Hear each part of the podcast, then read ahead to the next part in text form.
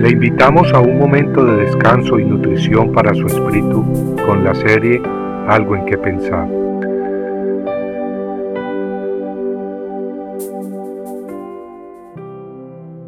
Elías se burlaba de ellos diciendo, Gritad en alta voz, tal vez duerme y hay que despertarle.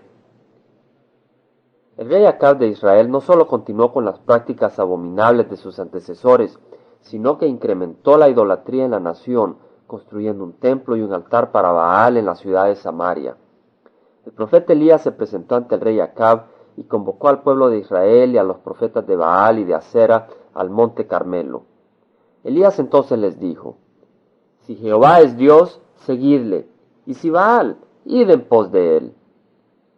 Ante el silencio del pueblo, Elías les hizo una propuesta de que los 450 profetas de Baal prepararan un buey sobre leña como ofrenda a Baal. Elías haría lo mismo para su Dios Jehová. El Dios que hiciera caer fuego sobre la ofrenda de sus siervos, ese sería el Dios verdadero. De esa manera, el pueblo de Israel no debiera seguir indeciso.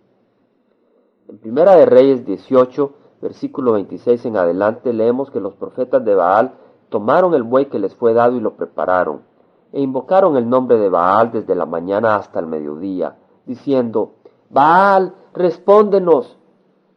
Pero no había quien respondiese. Mientras tanto, ellos saltaban alrededor del altar que habían hecho, buscando obtener respuesta. Elías se burlaba de ellos diciendo de que tal vez su Dios estaba dormido y había que despertarle. Los profetas de Baal entonces clamaban a grandes voces, sangrándose con cuchillos de acuerdo a sus costumbres. Todo esto hasta como a las tres de la tarde. Elías entonces acercó a la gente e hizo un altar a Jehová con doce piedras, abriendo una zanja alrededor del altar.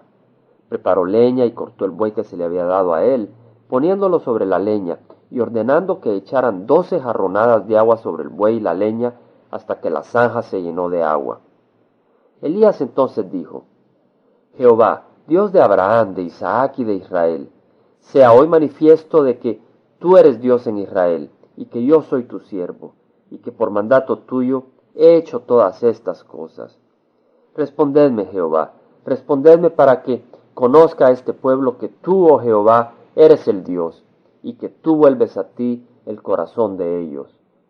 Entonces cayó fuego de Jehová, y consumió el holocausto, la leña, las piedras y el polvo, y aún lamió el agua que estaba en la zanja. Viéndolo todo el pueblo, se postraron y dijeron, Jehová es el Dios, Jehová es el Dios. Observemos que Elías no se había contaminado, mas se había opuesto a la idolatría del pueblo, y estaba actuando con propósitos correctos, de acuerdo a la voluntad de Dios y buscando glorificar su nombre. Eso era todo lo que necesitaba, y entonces al clamar, Dios le escuchó. Elías no tuvo que gritar, ni hacer mucho espaviento para lograr la respuesta de Dios, ni lo elevado de nuestras voces, ni el sudor de nuestros saltos es lo que atrae la atención de Dios. Él no duerme para que tengamos que despertarlo a gritos.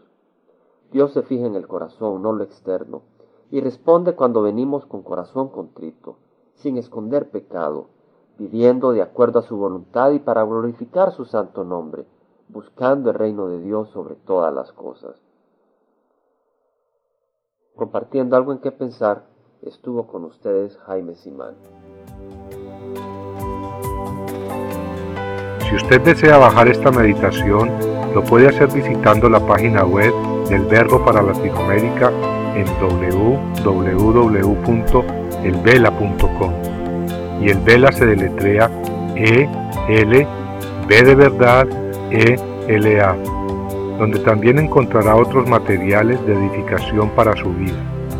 Puede también escribirnos a El Vela Pio Box 1002 Orange, California 92856, Estados Unidos. Dios le bendiga.